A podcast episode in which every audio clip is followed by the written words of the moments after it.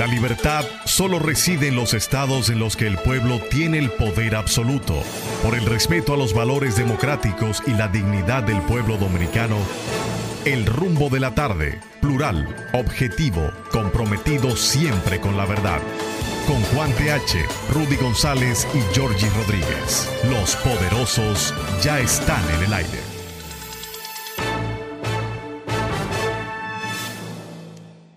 Hola. Hola, buenas tardes.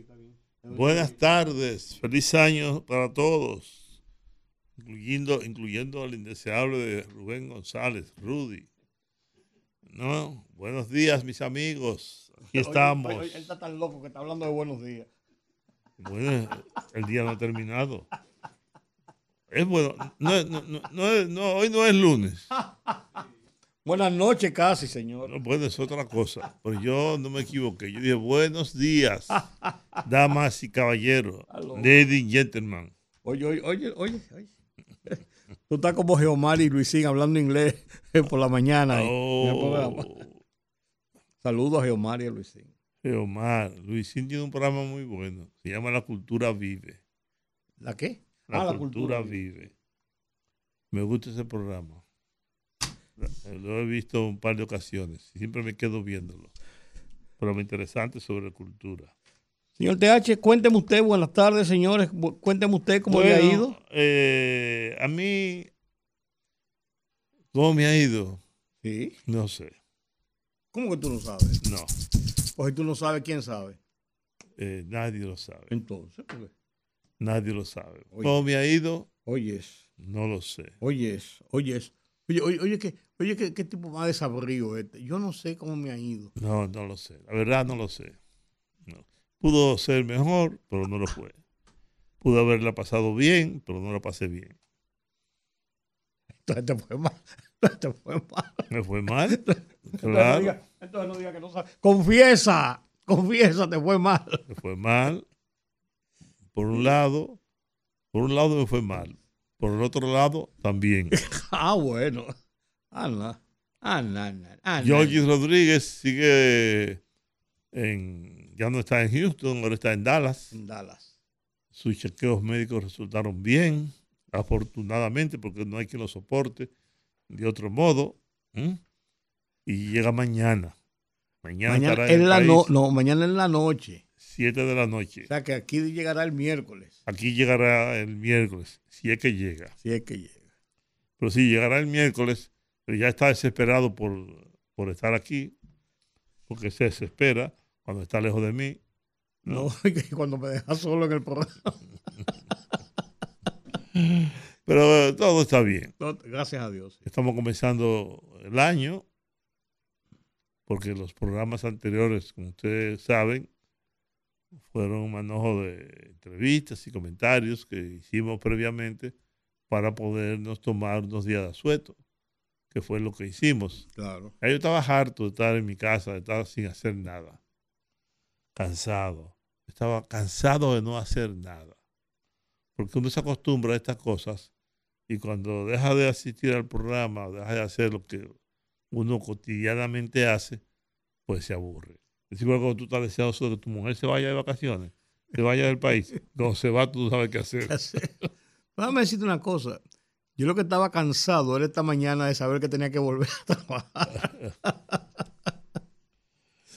Pero, Pero bueno, Aquí pero- estamos. aquí Ayer estamos, comenzó claro. la campaña y comenzó duro, realmente. El partido y el, y el presidente de la República comenzaron, hicieron una actividad eh, multitudinaria. ¿Dónde estaba Leonel Fernández que no salió ayer? Escondido.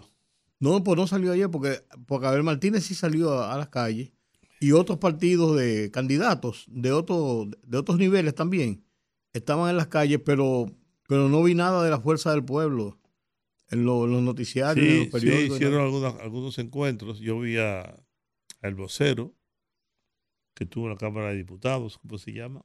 Tu amigo, que fue vocero del PLD en la Cámara de Diputados y fue presidente de la Cámara de Diputados también. Ah, Maldonado, Rubén Maldonado. Rubén Maldonado, lo vi en algunas actividades, arengando a, Ah, mira, yo no lo... arengando a las masas, ¿no? sobre el triunfo de la Fuerza del Pueblo. Y ahí estuvo. eh, sin embargo, el, pres- por- el presidente no lo vi en ningún sitio. Aunque con esa manifestación de ayer, no sé qué pensará. Pero fue grande la manifestación del. ¿Cómo cuánto cuesta una manifestación así? Movilizar No sé. eh, esa gente, primero Depe- concentrarlo. depende. y después De- de- movilizarlo. depende. Si es del gobierno, tiene un precio. Si es de la Ah, no, no, no, oposición, claro. tiene otro precio. Y si de, de una oposición a oposición tiene otro. Tiene otro precio. Sí, porque cu- cuando tú estás en el gobierno, se te facilitan muchas cosas. Primero, está garantizada la movilidad. Porque tú consigues los autobuses, la guagua, etcétera, gratis o a un bajo costo. Porque hay gente que te agradece, gente que tú le has dado, le has hecho favores. Porque etcétera. espera. Porque espera, exactamente. Y luego están los empleados públicos, que siempre eh, o van por las buenas o van por las malas, pero van, O porta bien o porta avión. ¿no? Es decir, que depende de quién haga la manifestación. Sí, porque yo, yo, yo vi, yo, uno que ha visto eh, tan- tantas campañas y tantas manifestaciones y cómo ha ido eh, subiendo lo que es el costo de la campaña electoral, de la campaña política en República Dominicana, en sentido general. Eh, A, uno, a mí me cuadra la cabeza cada vez que yo digo que para todo ser candidato a diputado tiene que buscar 100 millones de pesos. Entonces, y uno dice, dale, ¿tú me entiendes? Eso- acá, eso perdona, pasa- pero escúchame un segundo, Rudy. Yo estoy harto, hasta la coronilla de Vaina Franco. Oigan, le han cogido aquí, le han dado a ese muchacho. que ah, de. Hasta con el cubo del agua, porque se lo metió una carajita. Que no es carajita nada. Yo vi unas unas fotos y unos videos. Oíme, que hasta yo le hubiera entrado. O, o ¿quién iba a pensar que eso? que- Que que para ti te trancan y botan la llave. Oh, sí, ah, no, por supuesto. ¿Y cómo, quién iba a pensar que ese muchacho tenía di que, di que, eh, 14, 14 15 años? Pero jamás. jamás. Pero entonces, como que se han enseñado con él. Y el listín diario, por ejemplo, publica 20 titulares ese muchacho. Y, y ya, señores. Entonces, este, este- este- este morbo, esta doble moral, pues tampoco es para tanto. No la mató. ¿No? Ni la secuestró. No, pero este caso, Juan, Sí, pero ¿por qué? Yo no entiendo. Aquí ha habido casos más graves que eso y sin embargo no le han dado tanta, tanta prensa y tanto, está en las redes en, to- to- en todas partes. no, pero yo te, te- te quería decir, este caso tiene de particularidades. Que era un pelotero. Además de ser un muchacho que eh, en, Hijo de nadie. en la fama, 22 años con, con este contrato y todo esto. Pero aparte de eso, las intríngulis que están saliendo sobre el tema de una mamá que vendía a su hija. A Eso es ra- otros- Eso es raro. A o- no, no, no, no, no, no, pero a otros y hasta a sus parejas. O sea, una, una cosa. Una perversa la madre. eh, no, pues entonces una tía La También. hermana de la madre que, que era la que cobraba el dinero. Y la mamá del pelotero que era el que mandaba. O sea, es una, es una cosa, pero como eso que. es lo que demuestra lo mal que está esta sociedad. eh, Es lo que te quiero decir. Es- es- eso, ca- cada vez que sale una cosa Todo nueva de eso, esa, oh, claro, los foques. uno, uno, se, uno, uno, uno dice, ven acá, pero ¿y qué es esto, Dios mío? La cultura a los foques. Porque, porque hay que verlo en el contexto de que eso está enfocado en el nombre de Warner Franco, de la muchachita, el morbo de la cosa, pero como tú decías así, diciendo. Y es lo único. Eso es una situación que se reproduce. Entonces, ¿en qué sociedad estamos viviendo? Sí, pero no sé, como que se han ensañado con todo este muchacho. Bueno, ese es el precio de la fama. ¿eh? No, no, no, ese es el precio de no ser nadie. No, no. El problema es que cuando tú eres, Ajá, cuando Sí. tú eres ajá. una persona que está en el estrellato, Ajá. tiene que tener más cuidado.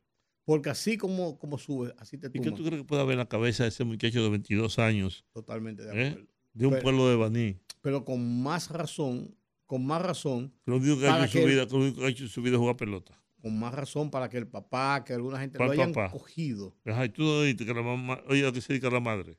Bueno, que la- ¿Cu- pero- ¿Cuáles son los valores? ¿Cuáles son los valores? porque lo hayan tomado y decirle, ven acá, muchacho, tú, tú, tú- tú un diamante, vamos a ponerte ahí y vamos a pasarte la mano por encima. Y quédate tranquilo, quédate tranquilo, en, en- ve- vete para Disney. A él lo aconsejaron, lo aconsejaron bien, pero no hizo caso. Ah, bueno. Ah, bueno, entonces, entonces ya, No, no, el que por su gusto muere, su no, pena no consumido el hecho, hecho el hecho y comprobado el caso, ¿no? Un amigo tuyo, el mío, lo orientó, lo aconsejó. Pero un loco vio le dijo, no, no te preocupes, vete, pa- vete, vete, ahí no va a pasar nada. Dale para adelante. Dale para adelante, no importa. Eso se resuelve con cuartos.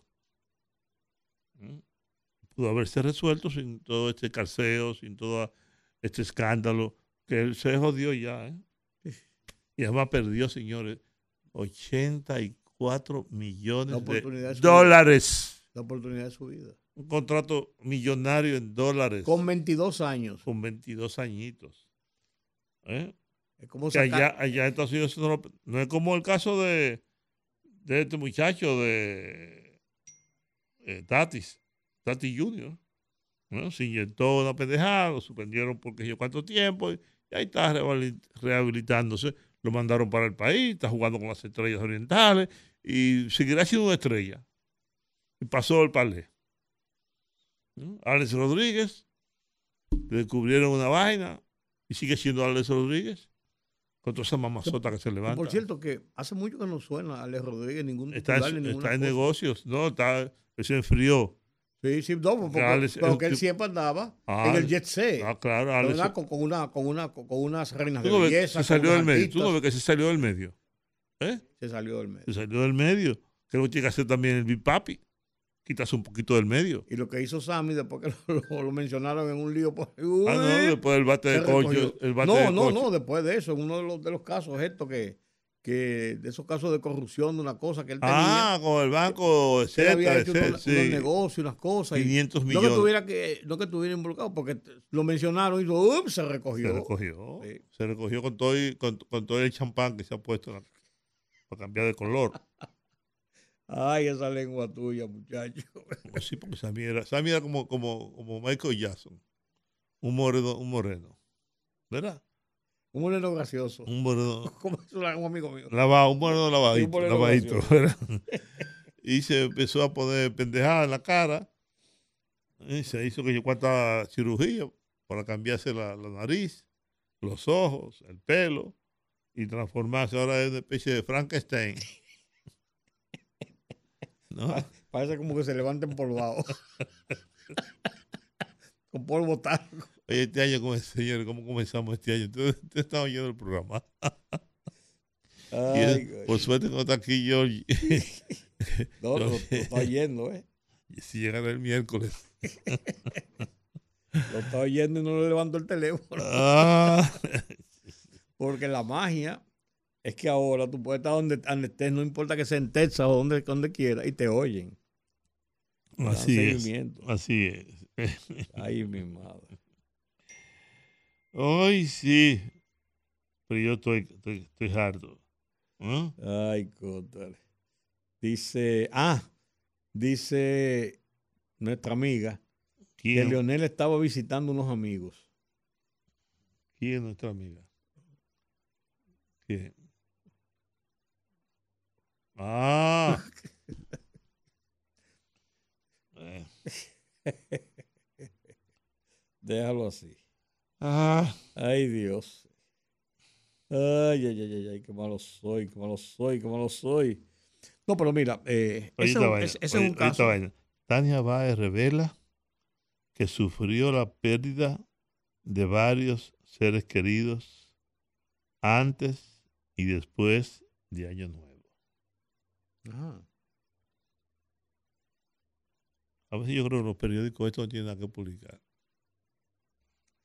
Bueno, pero Tania va una celebridad, ¿Tú, tú crees? claro, una celebridad del país, una influencer importante, Sí, ¿tú crees? que está en los medios y todo, claro que sí, claro que sí, claro que sí. Muy complicado caso de Warner Franco. Y este es el, como el quinto titular del periódico Listín Diario. ¿Mm? Bueno, eso es lo que la gente Ah. quiere. el riesgo de recurrir a un matrimonio falso para ir a los Estados Unidos.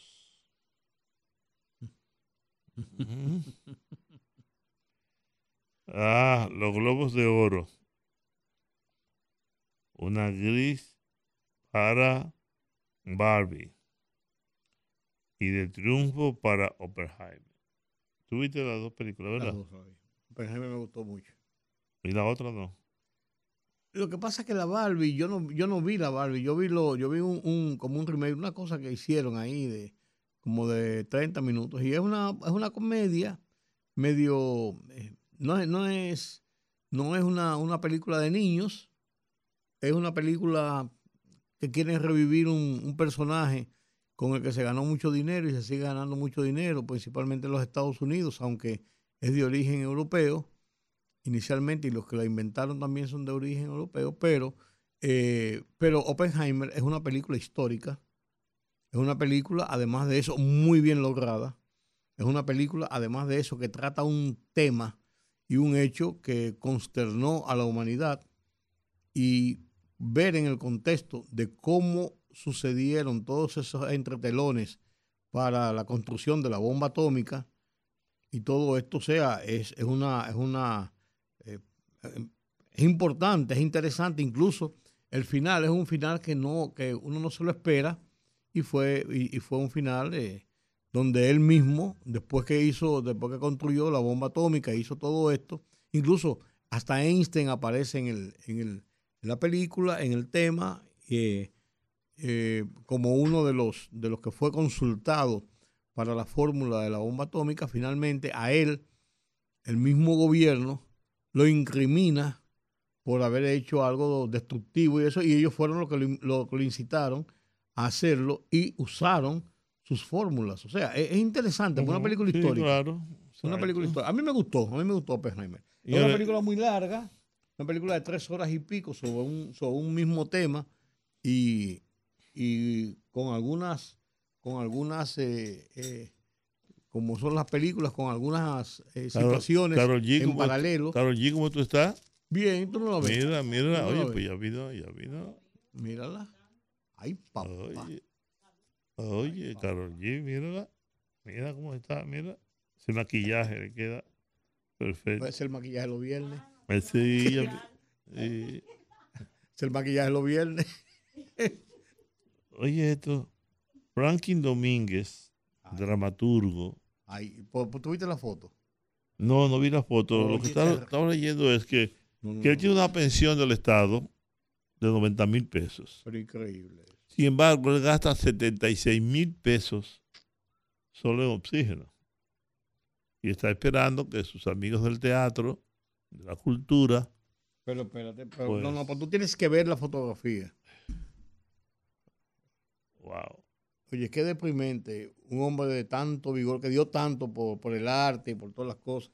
Mira, así, con oxígeno puesto y. Sí. Terrible. Eso me recuerda a Antonio Ríos, que salía a cantar con un tanque de oxígeno. Igual que este hombre, que el Puma. Sí, pero una cosa terrible.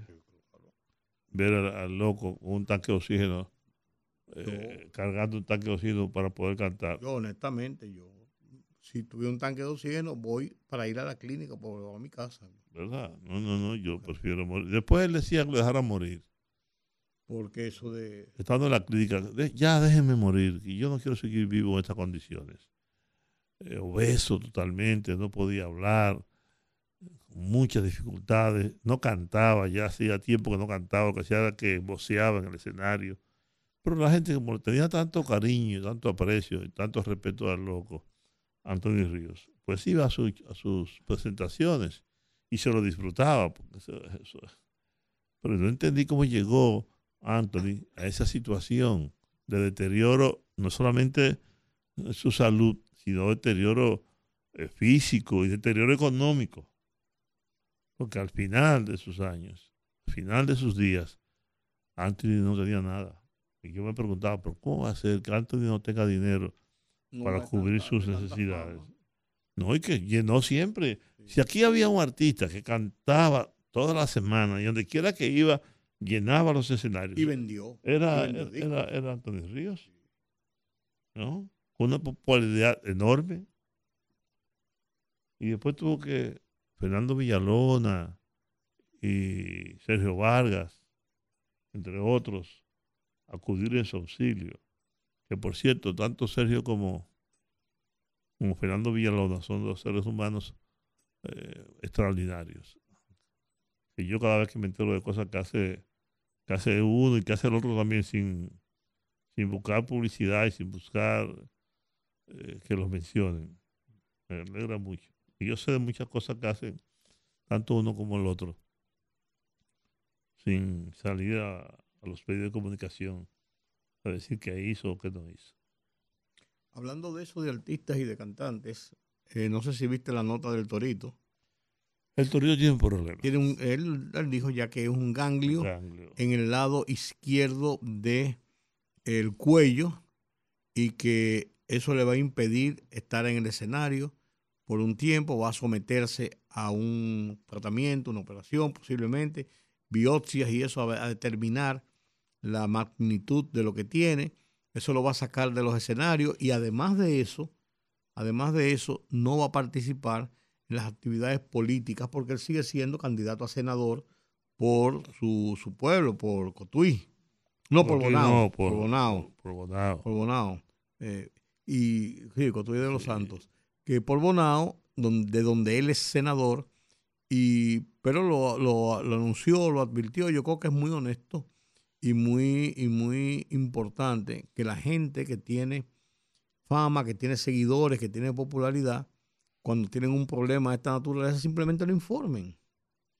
Simplemente lo informen, evitan las especulaciones y Y es posible que tenga cáncer. y se entienda, claro, y se entienda un ganglio. eh, eh, cuando él lo habla en esa forma, en, eh, yo oí sus declaraciones, una declaración que dio y vi la declaración que también se publicaron en los periódicos. Y Una, parece pe- que no una es una, pena, yo una cosa tan fácil. soy amigo del Torito, lo quiero mucho y eh, realmente me da mucha pena que él esté pasando por esa situación. Senador de la República, Pero estuvo hasta final de año, en las fiestas de final de año, sí, en varias de esas fiestas populares y bueno, en la de en la del grupo Telemicro, él tuvo, él cantó como, como dos horas. parece que el- los médicos le dijeron, mira, aguanta, Sí. tranquilo, vamos a ver la magnitud de ese ganglio, vamos a hacer una biopsia, vamos a, a ver qué grado, qué grado es el, el Sí, porque cuando le ordenaron salir totalmente de todo, de toda Claro. actividad pública, es porque eh, no es tan, no es tan Así fácil. está el amigo, compañero, colega, hermano nuestro, Domingo, Domingo Páez. Páez. Él está en estos momentos en ¿En Houston? Houston, en Houston. En un hospital que no es el Anderson donde estaba Georgie, Sí. en, en otro hospital. En otro hospital. Sí, no es en el Anderson, es, él dijo, Porque él estuvo en el Anderson. sí, pues él dijo en, en qué hospital iba ahora a darse los, los- el tratamiento de quimioterapia. Es químico, le va a dar Sí, otra vez. sí, lo- sí, yo, yo lo oí. Se va a eh, determinar si lo opera o no. Sí, yo oí, yo oí el, el- el- cuando él informó que se iba el día antes de hace dos fines de semana, tres fines de semana, No, yo hablé con él. Y él lo anunció. Yo hablé con él desde el aeropuerto, cuando se iba. Y estaba yo en la casa de- del presidente Hipólito Mejía. Y hablé con él y le puse a Hipólito también, que tuvo unas palabras de aliento con él y de solidaridad. Eh, Domingo es un batallador, Sí, un un gladiador. guerrero. Sí, sí. Y ha luchado con ese cáncer de manera muy estoica. Y no se ha entregado. No, yo espero que... Conversaba con el doctor Jes- eh, José Ramírez al respecto. Porque la verdad es que ese cáncer está... Cada vez conozco más gente. Yo tengo un hermano con cáncer de, de colon y tengo otro hermano con cáncer, con De cáncer pulmón, me de pulmón.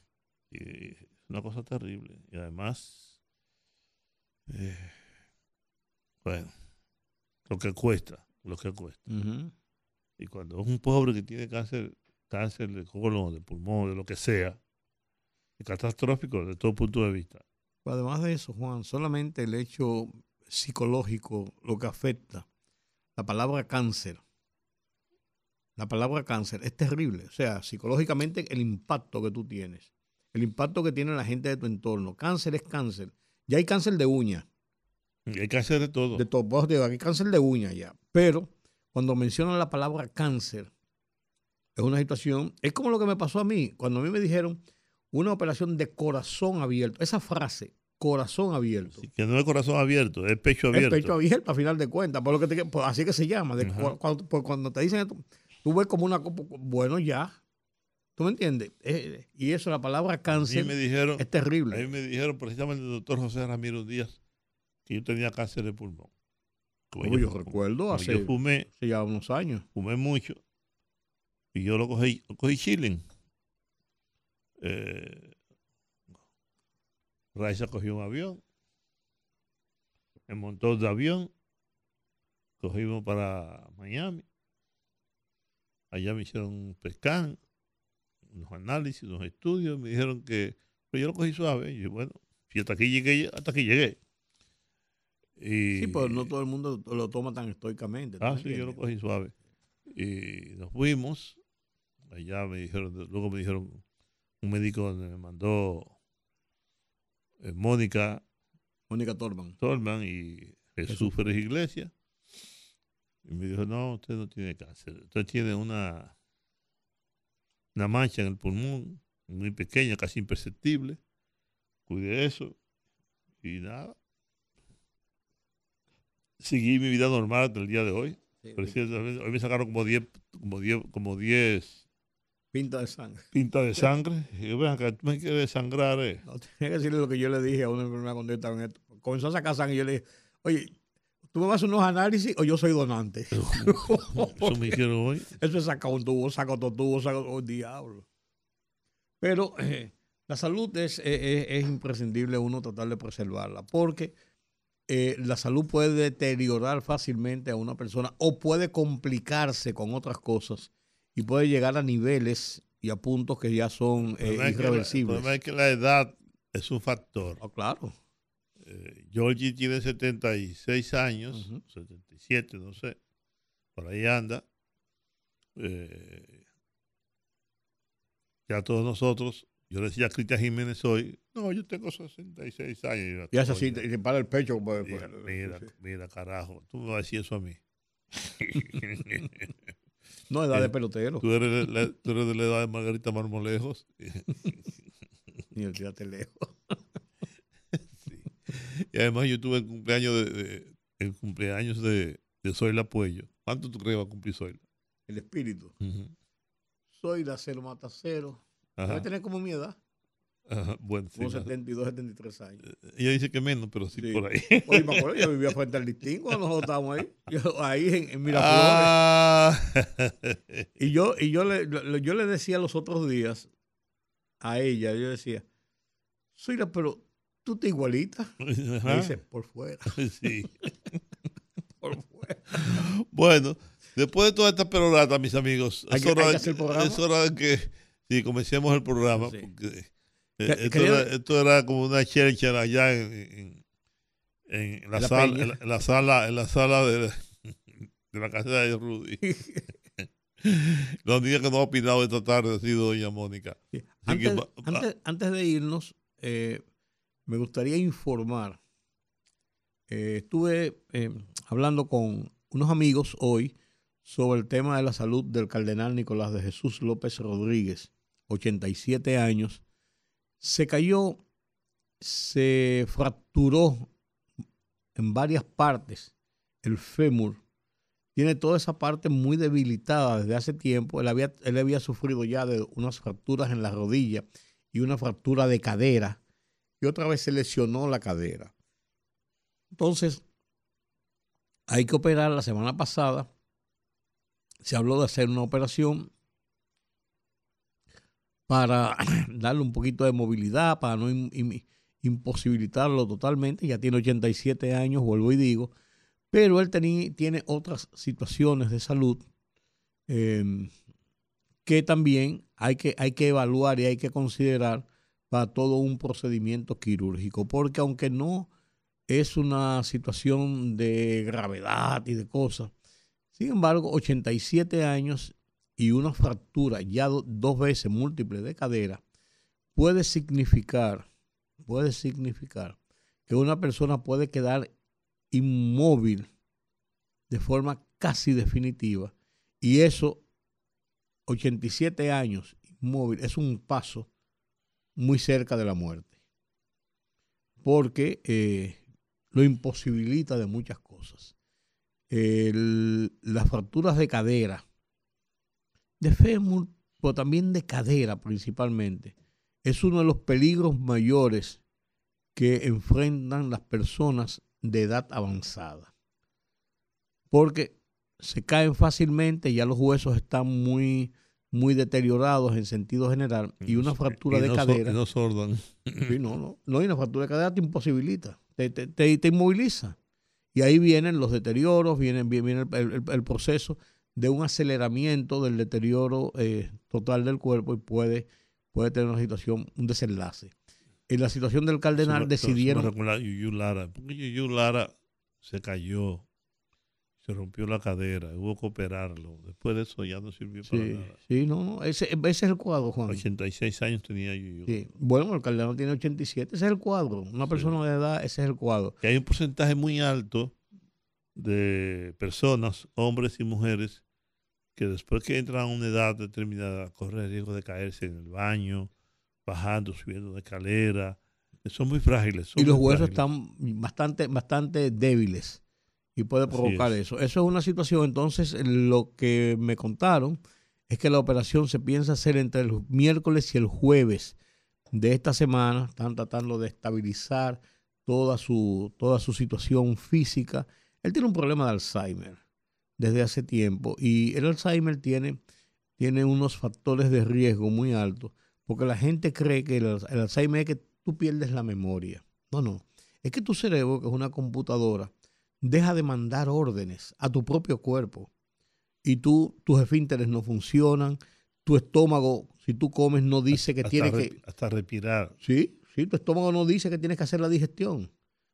La sangre no bombea de una forma, no respira. Respirar, se te olvida. O sea, porque es el centro nervioso, es la computadora que te da todas las órdenes, y entonces ahí vienen los problemas. Cuando es muy alto el deterioro con el tema del Alzheimer hay muchos peligros, muchos peligros. Entonces someter a una persona a este tipo de cirugía con anestesias y con una serie de situaciones es un riesgo mayor. y la edad que es un factor, sí, 87 años. 87 años. Sí, señor. Pero esa es una información que desde la semana pasada se está mencionando la situación de salud del cardenal. Él se mantiene recluido eh, interno eh, para fines de preparación para esa, para esa operación. Él estaba viviendo, está viviendo en una casa de los de la iglesia que está ahí en, en la zona de Bellavista. Él, en principio, eh, después cuando salió, se fue a vivir a una casa con un gran patio y con un buen jardín.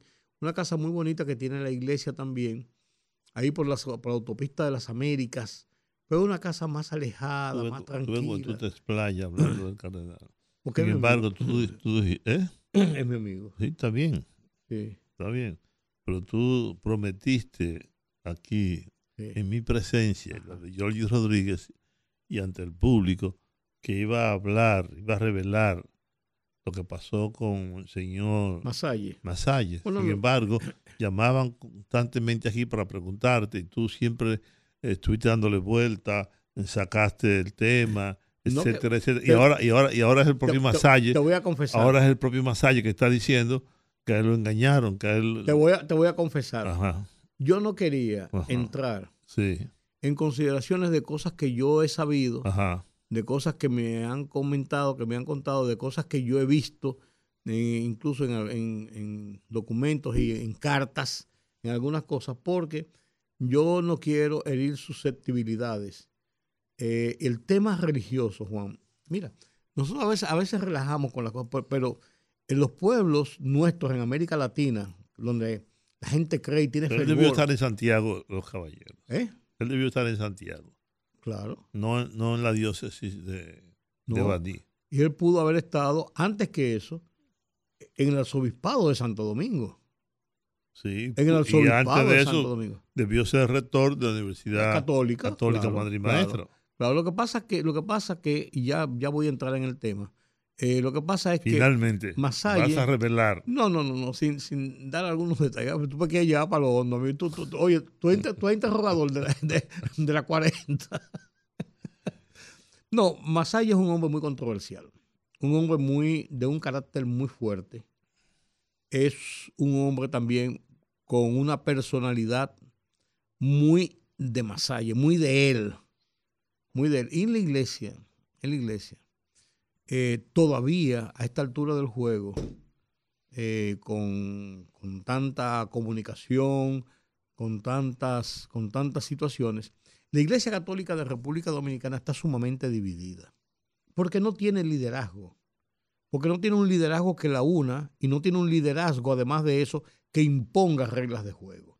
La conferencia del episcopado es un grupo de sacerdotes que se reúnen para que le manden las cartas pastorales y la ven, la, la, corrigen y la devuelven.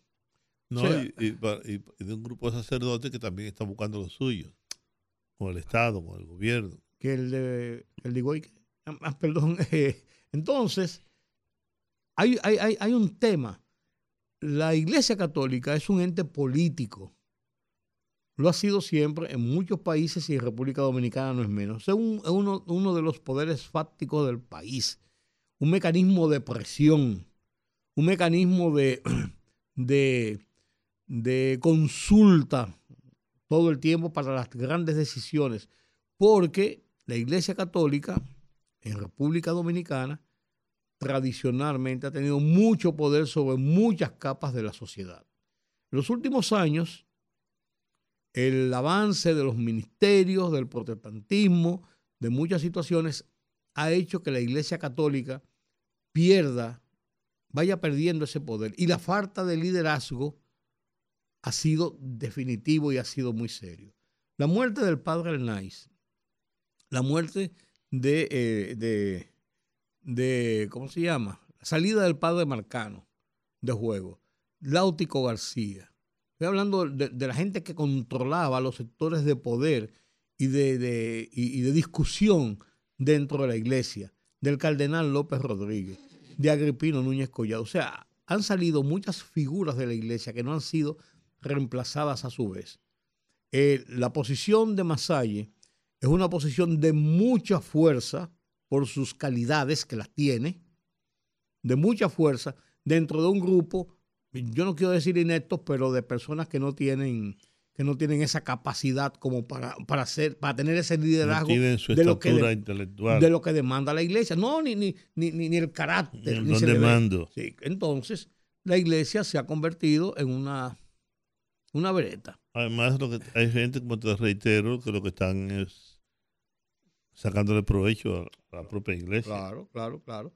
Y, y en este caso, el caso de Masalle, además de, además de toda esa situación. Lo cual no es, raro, porque el señor Agripino Collado también hacía lo mismo. No, lo hacía Nicolás. Y, o sea, el poder es un poder, el, poder que generaba la iglesia. ¿Y qué, tú crees que era Hugo Eduardo Polanco Brito? Claro. En su momento. En un santo, en santo. Claro, claro, un hombre de mucha fuerza. Pero ahora la iglesia, en manos de este señor de Osoria, un hombre que parece, que parece un, padre de familia, bonachón, que vive, ¿tú me entiendes? Es lo que parece, pero no, no se le ve el carácter, no se le ve la fuerza, no es, es un hombre que, que habla y, se siente. No, porque cuando, cuando Nicolás de Jesús López Rodríguez era el cardenal, cada vez que ese señor hablaba, temblaba, temblaba la iglesia. ¿no? Y, fijaba posiciones.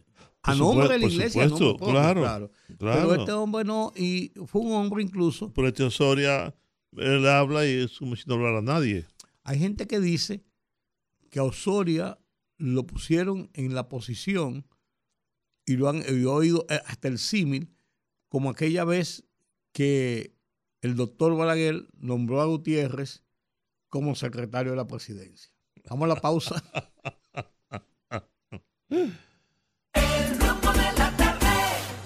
Se titula El más bello mirador.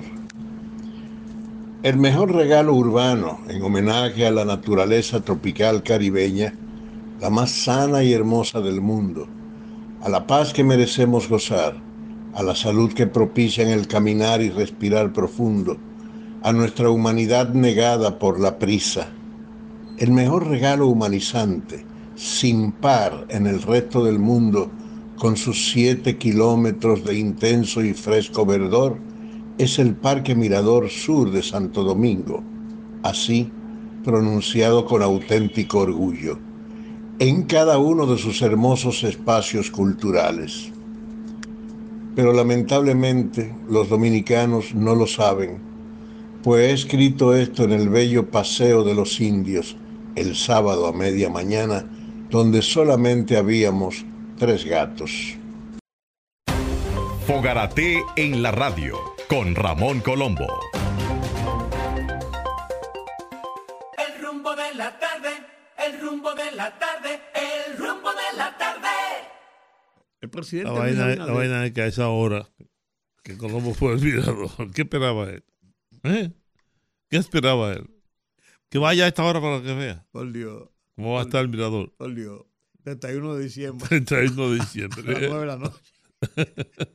¿Quién va a en el hombre, Colombo. presidente de la República emitió un decreto esta tarde, el decreto número 324, en el que se declara de alto interés nacional los proyectos de generación eléctrica tradicionales y de fuentes tradicionales. Este proyecto, al ser ejecutado en el territorio de la República Dominicana para suplir la demanda creciente de electricidad y mantener, yo diría tratar de mantener la estabilidad del servicio eléctrico a nivel nacional. En su artículo 2, este decreto establece que los proyectos de generación eléctrica tradicionales y de fuentes renovables a ser ejecutados deberán adoptar las disposiciones legales vigentes. ¿Cuál es el problema del sistema eléctrico en República Dominicana? Tengo que aprovecharme que Giorgi no está aquí para hablar de electricidad. El problema es que hay una cantidad de generación instalada en República Dominicana que está en el borde, en el borde, en el borde de lo que es la demanda nacional.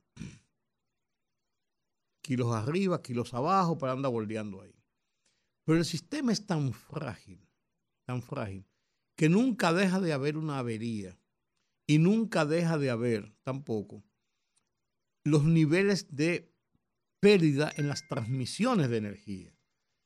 Y aunque la, capacidad instalada ande a la par aproximadamente de lo que es la demanda, no es menos cierto que siempre se generará, se producirá un déficit importante en sectores determinados por el hecho de que cualquier situación te saca de servicio una planta y ya eso provoca un caos en una zona determinada, en una región determinada.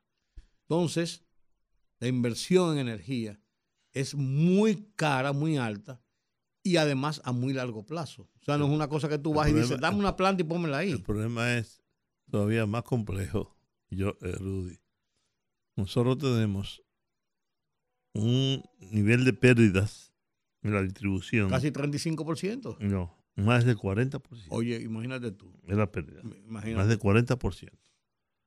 Y además de eso, eso es la transmisión. Y además de eso, tenemos sectores empobrecidos que no pagan la energía eléctrica. Ah, Si a nivel de pérdidas tú le sumas la cantidad de usuarios que no pagan la energía eléctrica y que sin embargo consumen mucha energía, es enorme. Pues, No podemos, no podemos salir de la crisis, el subsidio nunca va a bajar mientras tengamos tantas pérdidas por un lado, la distribución y por el otro, de los sectores que no pagan la energía eléctrica por más esfuerzo que haga el gobierno, el Estado, en que esos sectores vulnerables por demás paguen, porque hay un problema social ahí. Sí, el subsidio en el 2023 No. fue de casi 1.500 millones de dólares. ¿Te imaginas? Entonces, mientras tengamos ese subsidio, que es casi un suicidio, Sí. Y tú no puedes quitarlo porque lo quitas peor. es peor. Es un problema lo- social muy Lo serio. que más que puede provocar es una poblada, una Un protesta tan grande, que no resuelve el problema. no lo resuelve al contrario. Es complejo. Es el precio de la estabilidad política, Es complejo. el precio de la estabilidad gubernamental. Yo tengo un tema. Mire, Que no se vaya la luz ahora. no, Georgie, está, Georgie- Georgie no lo permite. Las tres causales tiene mucha gente en contra, sobre todo en la iglesia católica y en la iglesia eh, cristiana, muchos enemigos.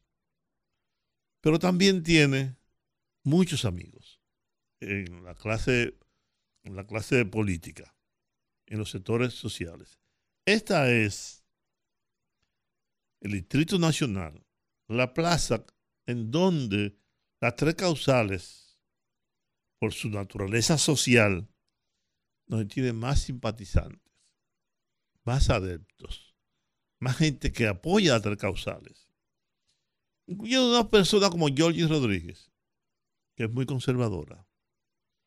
Sin embargo, un buen día decidió apoyar las tres causales. Porque las tres causales lo que está diciendo es que apoya al aborto, que apoya el aborto cuando se trata de un embarazo como consecuencia de un, una violación. A usted la violan, sale embarazada, termina embarazada, y usted tendría derecho a producirse un legrado o un aborto. Segunda causa, si su vida está en peligro, si la madre está en peligro durante la gestación, usted tendría derecho entonces a producir también igualmente un, un legrado. Y la otra son tres causales. Esas son las dos primeras. El insecto. Y exactamente. El insecto. Y el insecto. Es decir, si usted sale embarazada, De un hermano, abuelo, un de su tío, papá. un abuelo, que es una violación, de hecho, De su papá. ¿no? de su papá, usted no puede ser la madre y la hermana de ese muchacho.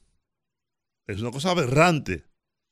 Solamente quedan cinco países en el mundo, creo que son cinco, si mal no recuerdo, que están en contra de las tres causales.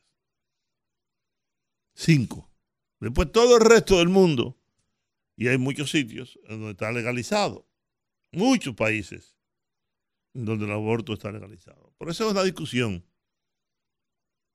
en donde hay sectores liberales y sectores muy atrasados, Conservadores. conservadores. Sí, por ponerlo en, un, una Exacto. balanza. ¿Por qué traigo el tema? Bueno, Farideh Raful estuvo diciendo siempre que apoyaba las tres causales. Y eso le ganó simpatías Y antipatía. y antipatías. Ahora, Omar Fernández, candidato a senador de la Fuerza del Pueblo, hijo del expresidente Leonel Fernández, ha dicho que él no está de acuerdo con las tres causales.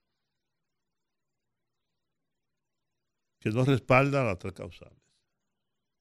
Y se coloca entonces del lado de la iglesia. Que él está de acuerdo simplemente con lo que establece la Constitución de la República. El código aquí no se ha aprobado precisamente por esa discusión. Seis años. Seis años, seis años porque seis años que lo devolvió el presidente, el código completo por ese tema. por ese tema. y ese tema tiene detenido lo otro, porque lo otro no se está discutiendo. No, al contrario, se, ha pro- se han propuesto que se apruebe. no, incluso avances en lo que se había mandado, porque Claro, se va pasando el tiempo. Que se apruebe y que el tema de las tres causales se haga una ley especial para eso. De todas maneras, como bien tú dices, el tema está estancado. Por eso. Porque son dos fuerzas importantes. La religión y los que no son religiosos, o aunque lo son, como el caso de George Rodríguez, que es un hombre devoto, eh, decide apoyar a la causal por lo que estoy diciendo. Es decir, señores, usted salga embarazada de su papá, del abuelo, y que usted no tenga derecho a un legrado. Que usted lo violen, a usted la violen en su casa o donde sea, termine embarazado y usted no puede hacer su legrado. Que su hijo sea resultado de un acto de violencia, un acto abominable como una violación. Yo, TH, que estoy de acuerdo con el aborto puro y simple, que creo que es una decisión femenina, que son las mujeres que tienen que decidir eso y planificar su familia, cuántos hijos quiere, etcétera, etcétera. Eh, me parece que el diputado, como es diputado, comete un error político importante en medio de una campaña ya eh, comenzando, refiriéndose a ese tema en los términos en que lo ha hecho, tratando de ganarse un sector. Yo lo puedo entender. O pierde otro. Pero está perdiendo otro.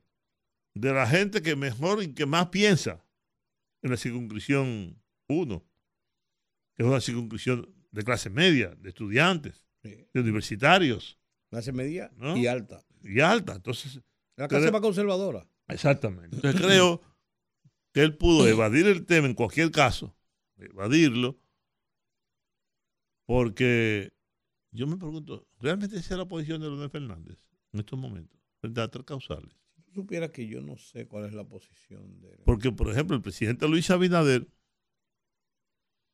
estuvo diciendo que estaba de acuerdo con las tres causales durante la campaña. Después siento que cambió para no echarse de... Porque en su caso lo que hay es mujeres. Sus hijas están de acuerdo con las tres causales. Lo han dicho. Y el propio, la propia eh, Aquel salvaje. Raquel Albaje, que es mujer. Sí, con todas esas mujeres en su casa, ¿no? Él vende ventaja. Sí, él está en- Con todo y ser presidente. en, en de- en desventaja, claro que sí, ¿verdad? Por eso, mis amigos, yo creo que Omar, si, si ha ganado una parte, ha perdido otra. Pero en ese tema, tú terminas, en ese tema, Juan, yo me quiero ir más lejos y voy a referir a algo que yo hice un comentario hace cinco o seis meses en, en mi programa de televisión. Y aquí en el programa de radio, a veces exteriorizar este tipo de discusión es interesante, pero como está estancado precisamente, no, tiene no, no- no se llega a ninguna conclusión, porque hay de parte y parte. Entonces seguimos discutiendo lo que piensan de una forma y lo que piensan de otra. Pero yo lo que decía y sostengo es que quien, el, el- quien es el gran responsable de esta situación es la irresponsabilidad de los congresistas nuestros.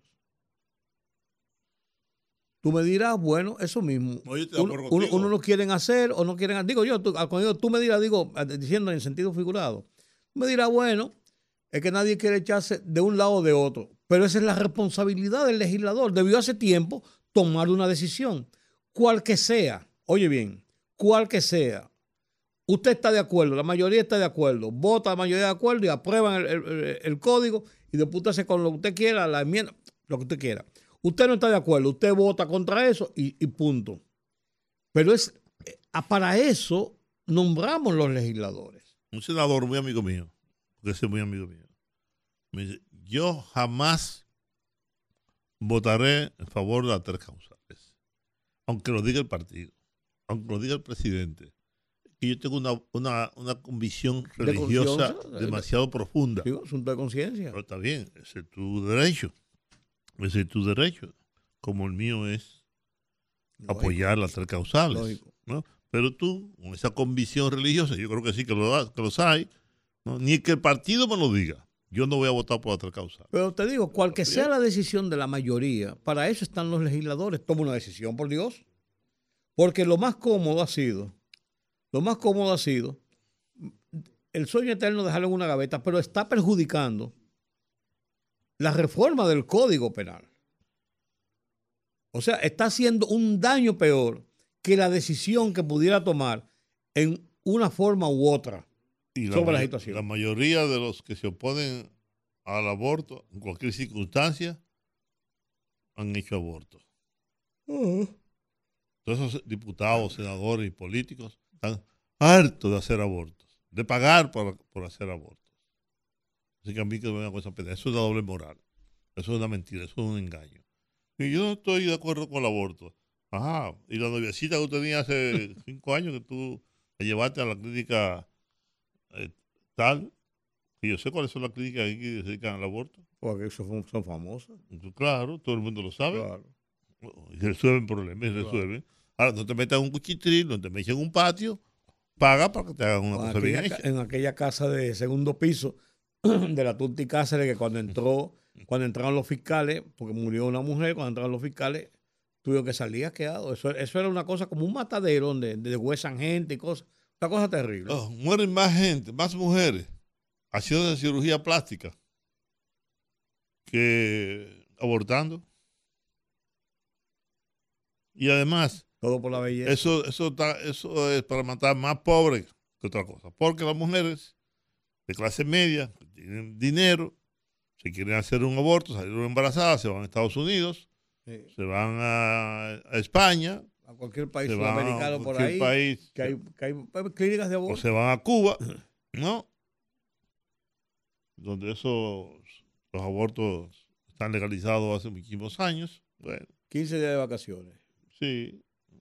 Te va 15 días de vacaciones, exactamente como tú acabas de decir. Te va a Colombia y que un viaje de turismo, do- dos, Sí, semanas, sí. una semana. Y llega de allá sin problema. Muñeca, muñeca. Muñeca, muñeca, muñeca. Así mismo. ¿eh? Vamos a la pausa. Vamos a la pausa. 809, ¿qué? Vamos al game. El escogido, le, el escogido le dio una pela, Licey. Una pela. 20 carreras. Señorín, ¿qué es eso? Parecía un juego de basquetbol. Estaban borrachos. 20 carreras. Yo, lo- 18 hits. yo lo vi, estaba todo el mundo borracho. ¡Wow! No, pero Sí. yo, yo hacía tiempo que no veía un juego de 20 carreras. Pues eso es bueno, porque eso, eso a la gente que va al play le gusta Ah, eso, sí, ver muchas sí, carreras, sí, muchos sí. palos, muchos batazos, muchas, muchas jugadas.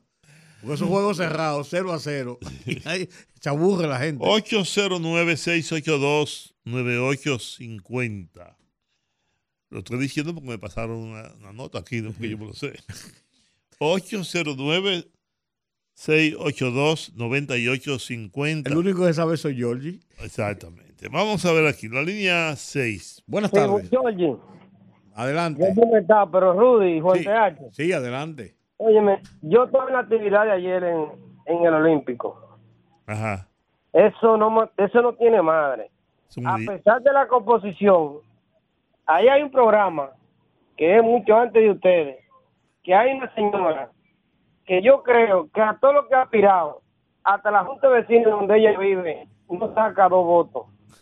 Y esto de Ricardo, era funcionaria y maldecía a Miguel. Pero ahora como ella está en la teta, todo le huele y nada le hiede. Pero que sigan ahí que a, a Domingo Contreras y a ella la, ya le tenemos la soga aquí en el distrito. Ok.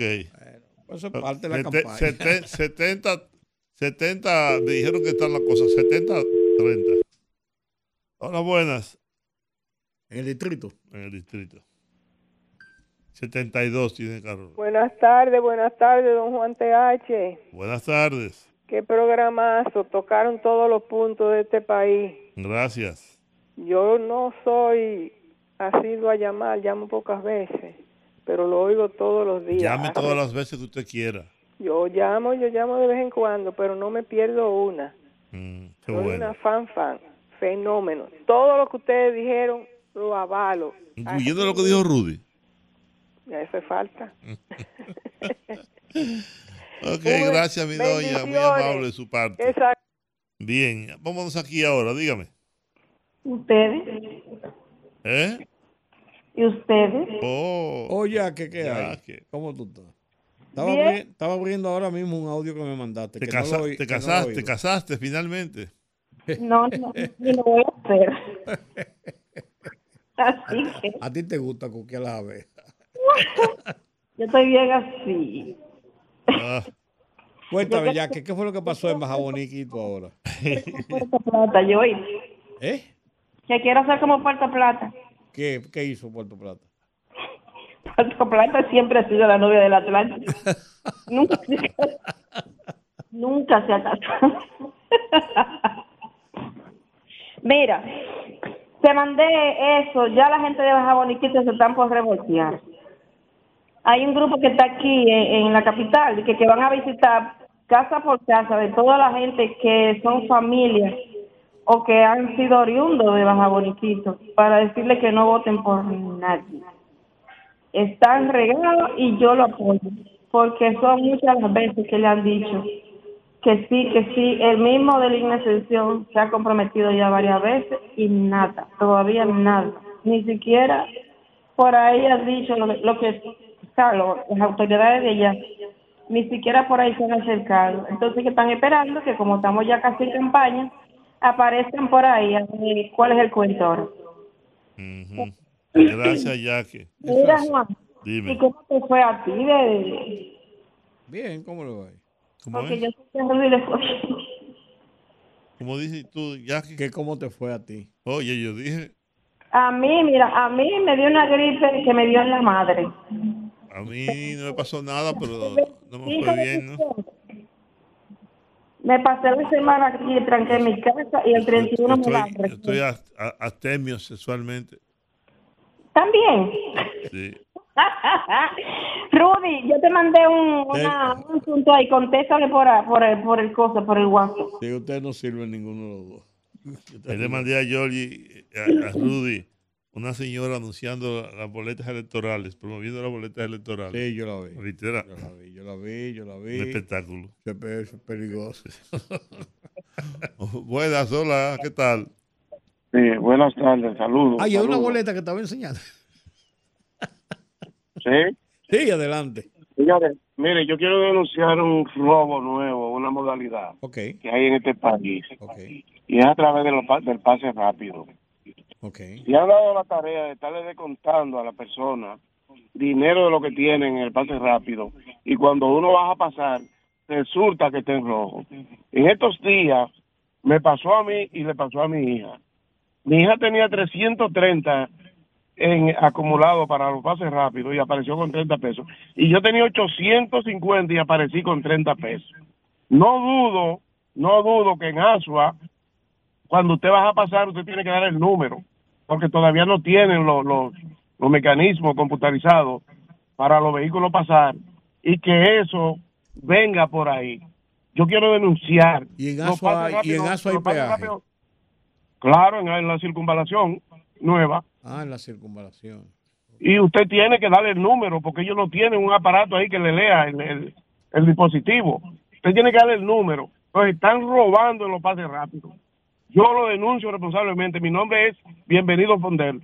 Ok, bienvenido, gracias. Bueno, bienvenido, bueno.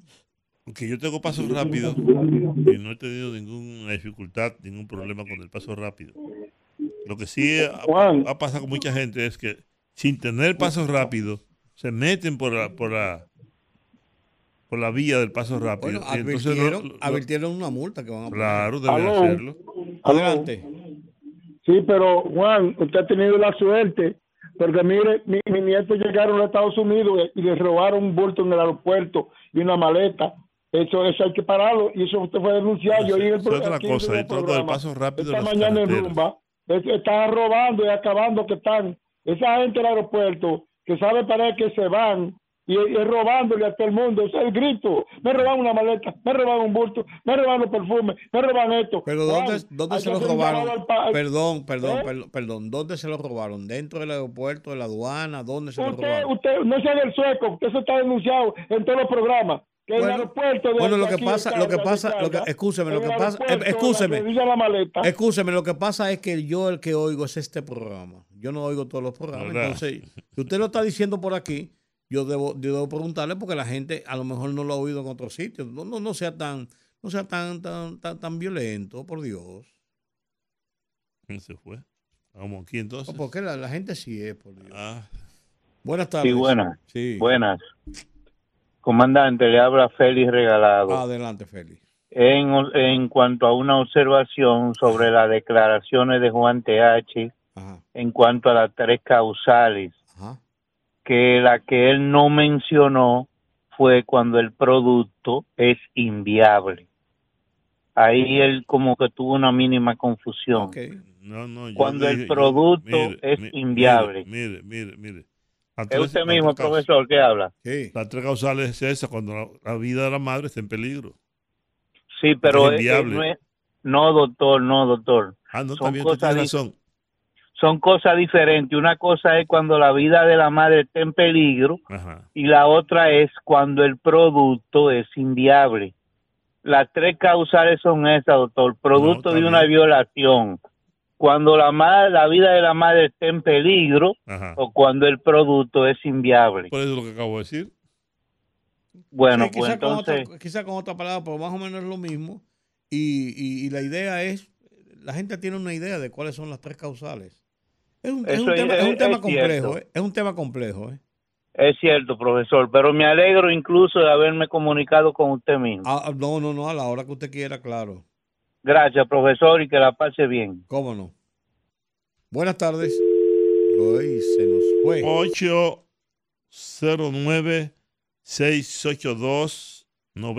809-682-9850. Seguimos conversando con la gente. Díganos. Buenas tardes, confesor Martínez, Santo Domingo Este.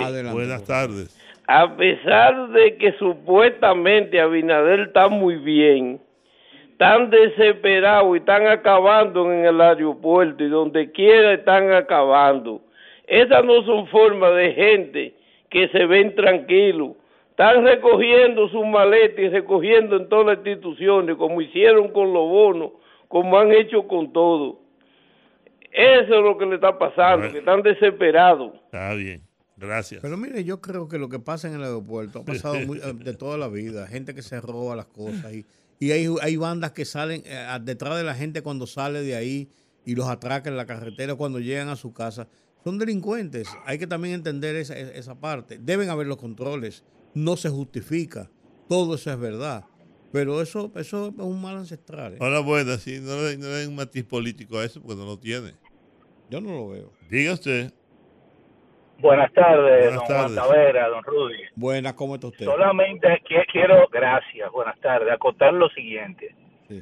Creo que el presidente de la República tiene la razón cuando habló lo de la eterna juventud, porque no me pareció como una reacción normal del expresidente de la República.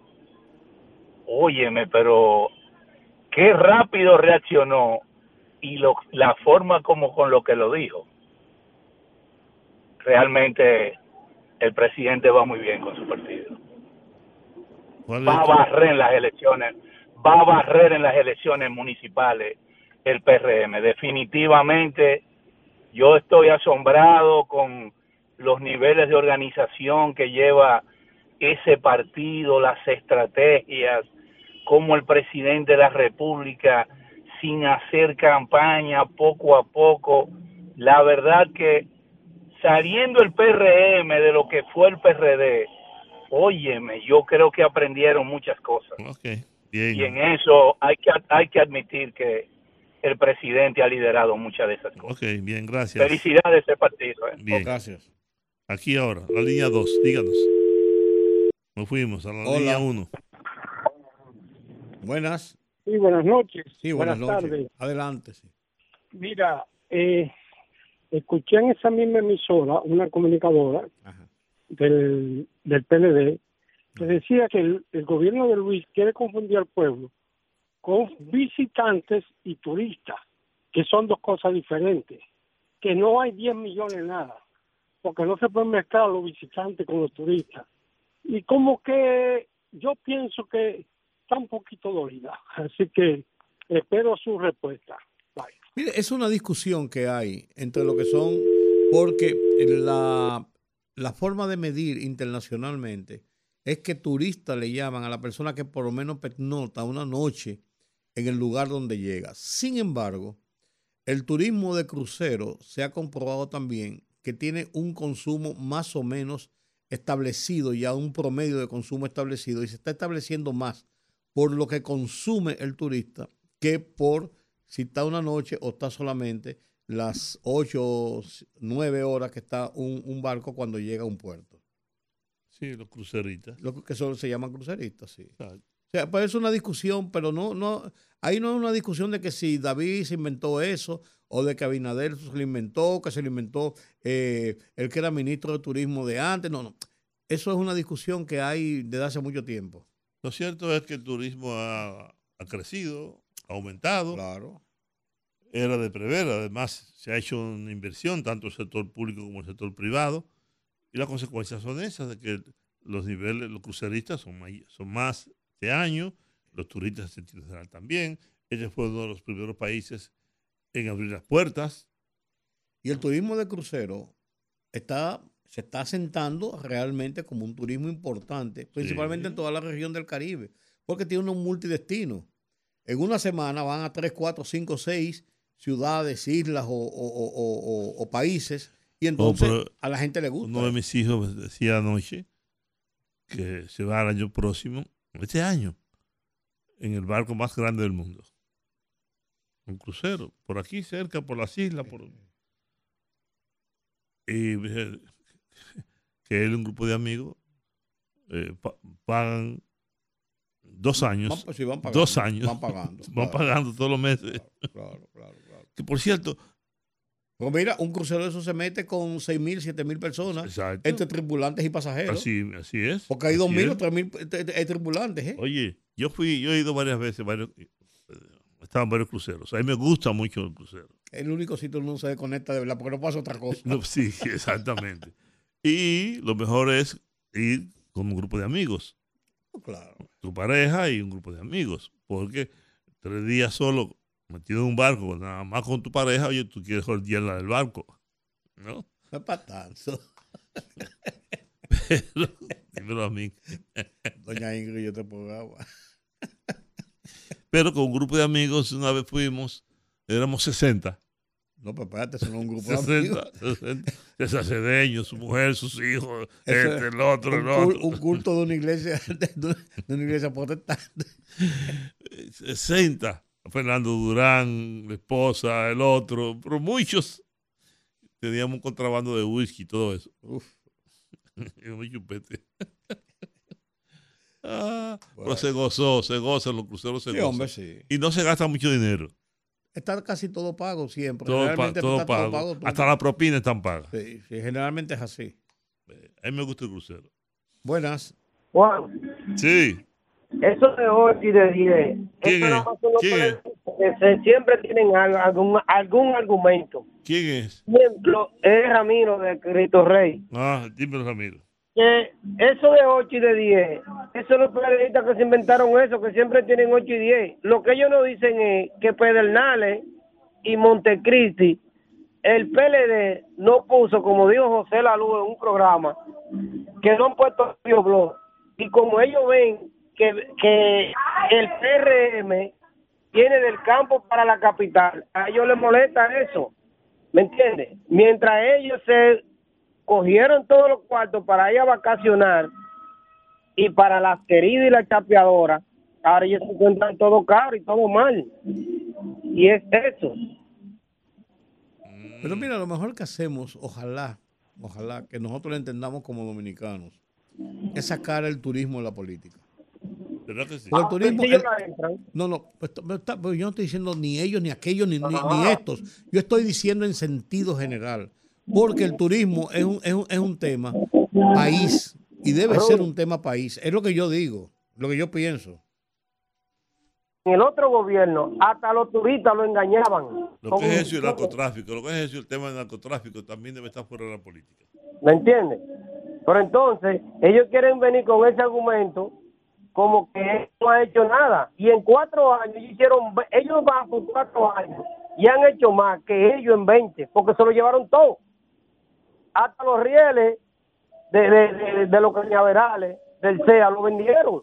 Entonces ser más serios de la cuenta. Ahora, mira Rosario, ¿tú crees que Rosario pudiera estar dando entrevistas? ¿Eh? Andel decía que no era político y acabó con la Junta. ¿Eh? Hay que tener, hay que tener cachaza también. Bueno, ah, bien, gracias. Seguimos Buenas aquí. tardes. Buenas tardes de nuevo. Adelante. El régimen de consecuencia con todos estos bandidos que acabaron con el país y ahora no quieren aceptar la realidad de que se están haciendo cosas y por eso es que ha habido que hacer tanto préstamo porque no dejaron ni un centavo. Ojalá que este pueblo lo entienda y vote correctamente, porque nosotros no podemos volver para atrás. Nosotros necesitamos un presidente que está haciendo las cosas para que todo el mundo toque algo, no para que dos o tres se lo roben, desgraciadamente. Régimen de consecuencia todo el que haga algo mal, todo el que esté fuera de la ley, que le pongan su multa. Tenemos que caminar por otro lado. Yo acabo de hacer un crucero que hacía años que no lo hacía. Y es cierto, eso ha crecido inmensamente. La romana es un punto buenísimo. Y nosotros necesitamos que el turista y el turismo quede fuera de la política y que estos políticos entiendan que no es irse a hacer de dinero, que es pensar en el país, que tenemos hijos, tenemos nietos. Eso es lo que hay que pensar. Ojalá que podamos votar porque este señor se quede cuatro años más para que acabe de hacer lo que está haciendo. ¿Cómo le fue, cómo le fue el crucero, doña? Bien. Maravillosamente bien, y mire que yo me fui enferma. Me fui Oh. enferma con problemas de columna, no de otra cosa. Yo me hice mi chequeo general, me- el médico me autorizó ahí. Excelente, el Pacífico eh, de Costa. Ese barco ahora, esa línea la compró Carnival. Yo había viajado ya en Carnival. Me fui con dos nietos y un grupo de amigas. Lo pasamos maravillosamente. Fue, es el, es el crucero que, que bordea toda la costa oeste de Estados Unidos. No, no, no, no. Ah, no, Salimos de aquí, de Santo Domingo, Ah, ok, ok. y fuimos siete islas. Ah, la- Yo- las islas aquí en el Yo Caribe. había ido ya dos veces anteriores, yo no bajé, mis nietos sí. Y la verdad es que da pena el comportamiento. Subieron mil y pico de personas de aquí, de, de algunos dominicanos, que dejan que desear con su forma de comportarse en los sitios donde debemos a- alzar la dominicanidad y no estar creando problemas. Dos o tres cositas que vi, porque yo soy muy observadora, pero es una realidad. El turismo está en un auge como nunca se había visto. Claro. Y eso es un tema país. Yo insisto en Claro que sí, claro que sí. Eso es lo que está. Todas esas islitas, lo primero que usted nota cuando baja, mis nietos grabaron todo, porque yo le dije, yo he bajado dos veces y ahora no puedo porque tengo un problema en la columna, dos hernias atrapadas, bueno. Y me dicen, abuela, usted tiene razón. La gente se ve educada, las calles están limpias, los carros, que hay pocos, pequeños, que la mayoría es de gasolina, le ceden a uno, o sea, lo que no vemos aquí. y Apostando- nosotros somos la mejor isla y lo que tenemos más cosas que enseñar. apostando a los visitantes, que eso, es- eso es un filón. Exacto, ellos de lo que viven es del turismo que baja. Así es. Eso, de eso Sí que no es, viven. es verdad. Gracias, mi doña. Bendiciones para usted, don Juan TH, para don Rudy, y que Gracias. llegue don Georgie bien. Él, él- va a venir bien, no se apure, va a venir recauchado. Sí, Yo espero que sí, yo espero que sí. Miércoles estará Buenas tardes, bendiciones. Bien, buenas tardes. Seguimos. Hola, buenas tardes. Buenas. Sí, buenas tardes. Eso como dice la doña, hay que hacer régimen de consecuencias, Juan. Porque si los gobiernos entrantes, los nuevos, comienzan a hacer auditoría en conjunto con los funcionarios y hacer lo que hay que hacer, el grupo de PLDistas que salió, estuvieran todos guindados.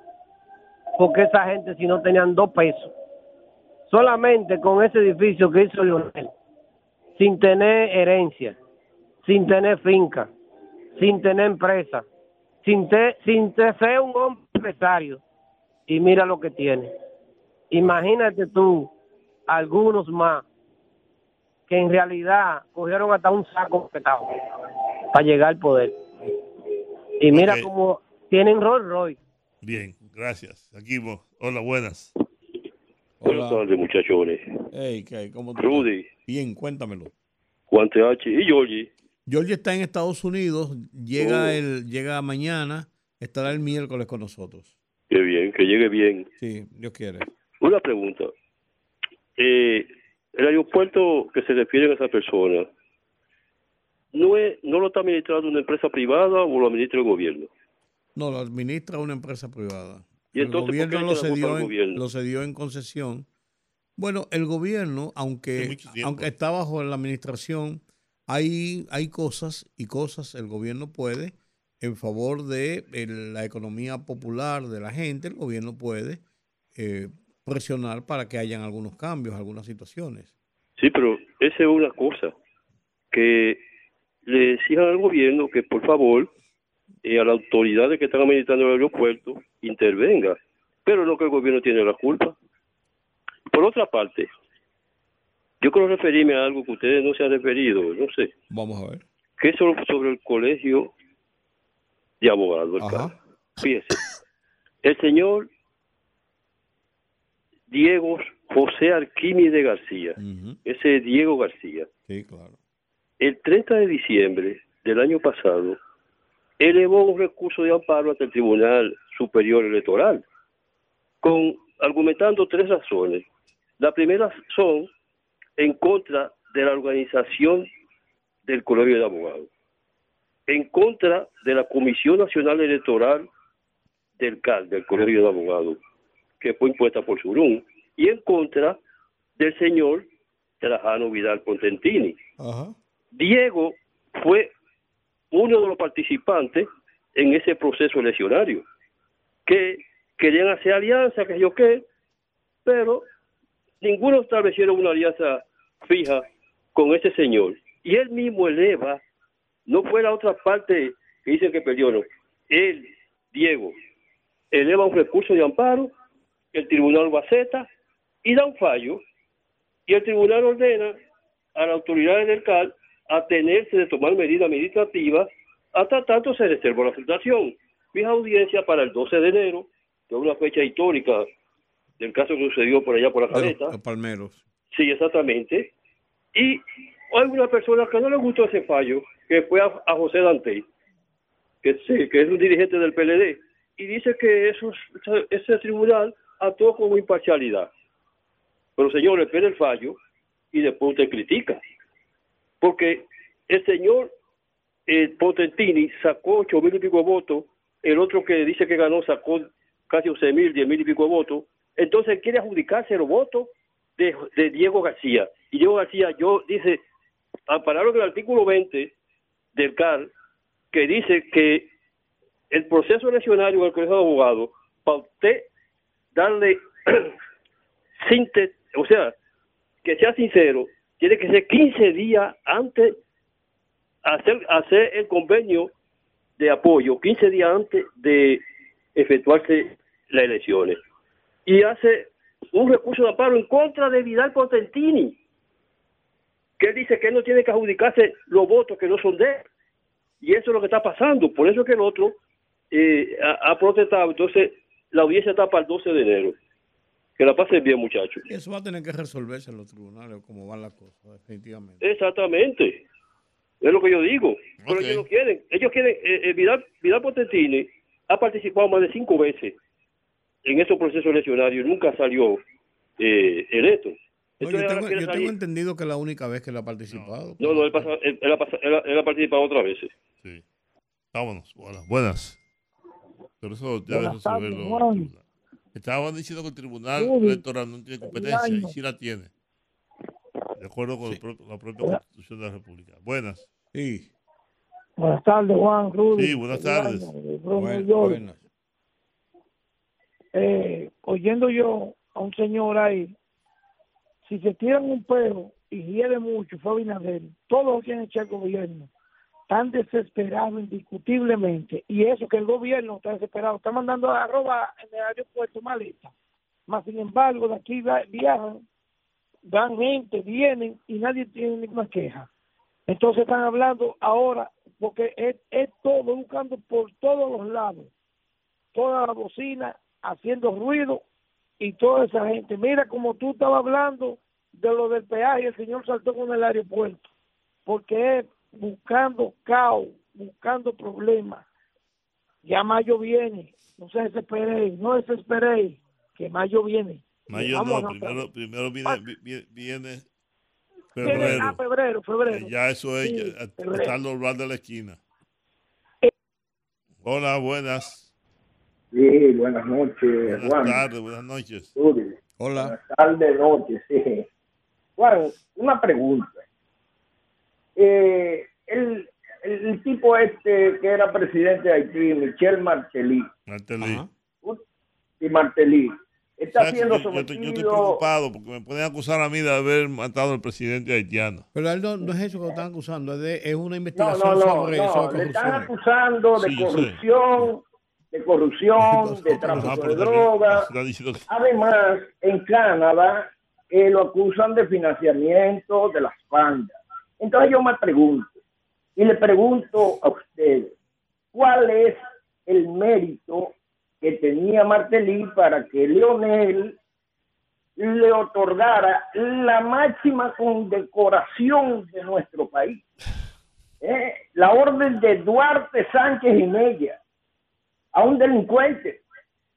Eh, sería por los contratos de Félix Bautista. ¿Eh? Bueno, bueno. Hasta yo, hasta yo tengo una condecoración de Duarte Sánchez. Una condecoración que no se la merece cualquiera. ¿Eh?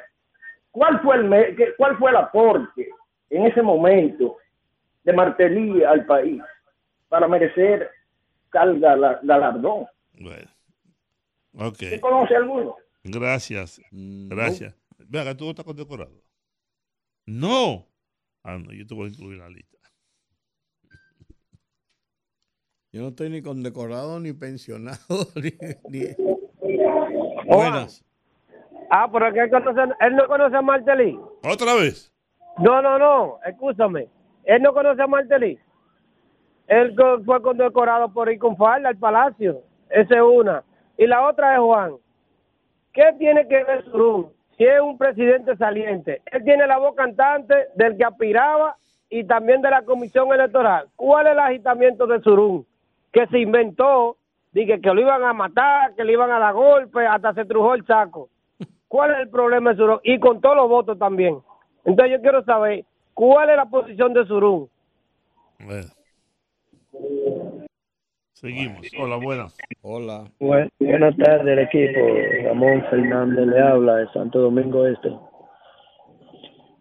Hoy, yo en realidad quisiera saber cuál es el procedimiento que tienen aquí lo- la, la oficina gubernamental, el gobierno, la gente, para saber quiénes son los que aplican para los bonos solidarios, para la tarjeta esa, para el patí, el que qué, qué sé yo.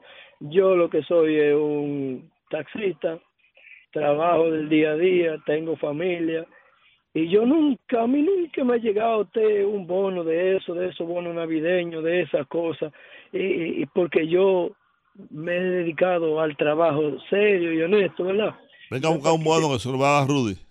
no he participado nunca en caravana, en caravana, no, yo no, no pido, no, yo lo que digo es porque uno, a veces uno se desilusiona y ve la, la, la mala forma, no es que yo me vaya a morir si no consigo eso, porque yo salgo a trabajar y a llegar con la comida de mi familia a diario a la casa, porque trabajo, trabajo duro en mi carro, en mi taxi, pero a veces uno ve que la gente que no lo necesitan, cómo lo, lo, lo tienen de a cuatro, de a cinco y de a seis juntos. Entonces, eso como que le quita, eso como que le quita lo bonito de su país a uno, de decir lo bonito de su país. Muy bueno. Ok. Bueno, yo entré a un supermercado en el fin de semana pasado y me quedé asombrado. Porque yo lo había visto otras veces, pero yo no había visto tanto. Una persona con un bulto y lo puso todito ahí en el cajero y le dijo a la gente que estaba atrás, esperen un rato porque yo un rato aquí.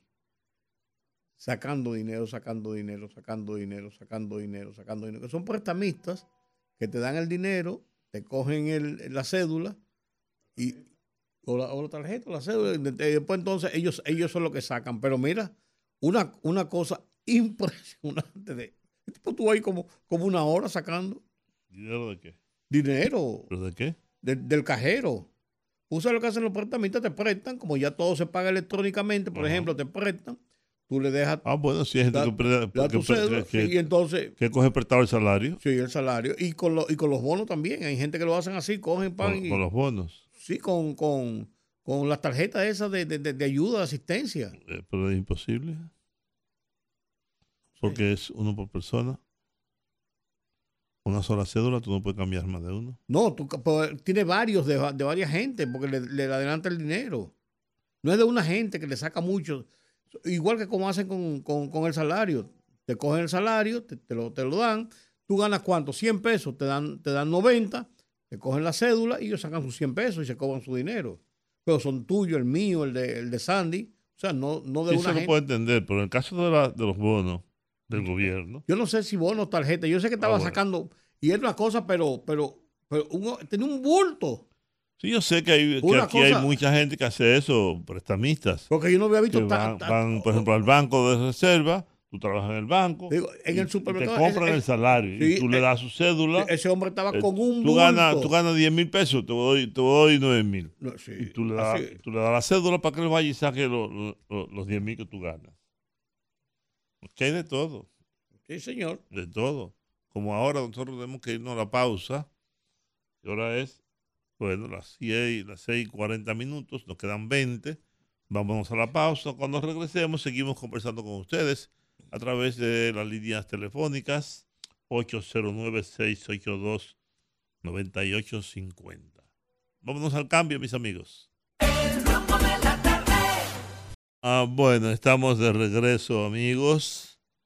Ya le decía yo, nuestra línea telefónica, 809-682-9850. Y nos vamos a la línea 6, precisamente. Vamos a ver aquí. Buenas tardes, poderosos. ¿Cómo Buenas están? Hola, tardes. buenas tardes. Aquí el único poderoso soy yo. Juan TH no es poderoso. No, yo no. ¿Tú lo Ah, ves? falta- ¿Tú lo ves? Ahí el, el poderoso mayor es Georgie. Sí, y no está. Eh, eh, Juan, Adelante. como no se puede politizar, y yo estoy de acuerdo, el turismo. No, no, usted pero- puede politizarlo, usted Se puede. Yo lo que digo es que no se debería. Yo, eso es lo que yo pienso. Pero usted. Entonces, mi opinión es ¿qué senador se gasta Pedernales? Pedernales no puede darse el lujo de tener a Dionis Sánchez ahí, porque ese hombre boicoteó todo para que Luis esa obra no la, no la ejecutara. Ustedes tienen conocimiento que a los eh, trabajadores que estaban trabajando en el muelle, Dionis Sánchez le pagaba para que se paralizaran, hicieran huelga, buscando protestas. No me diga.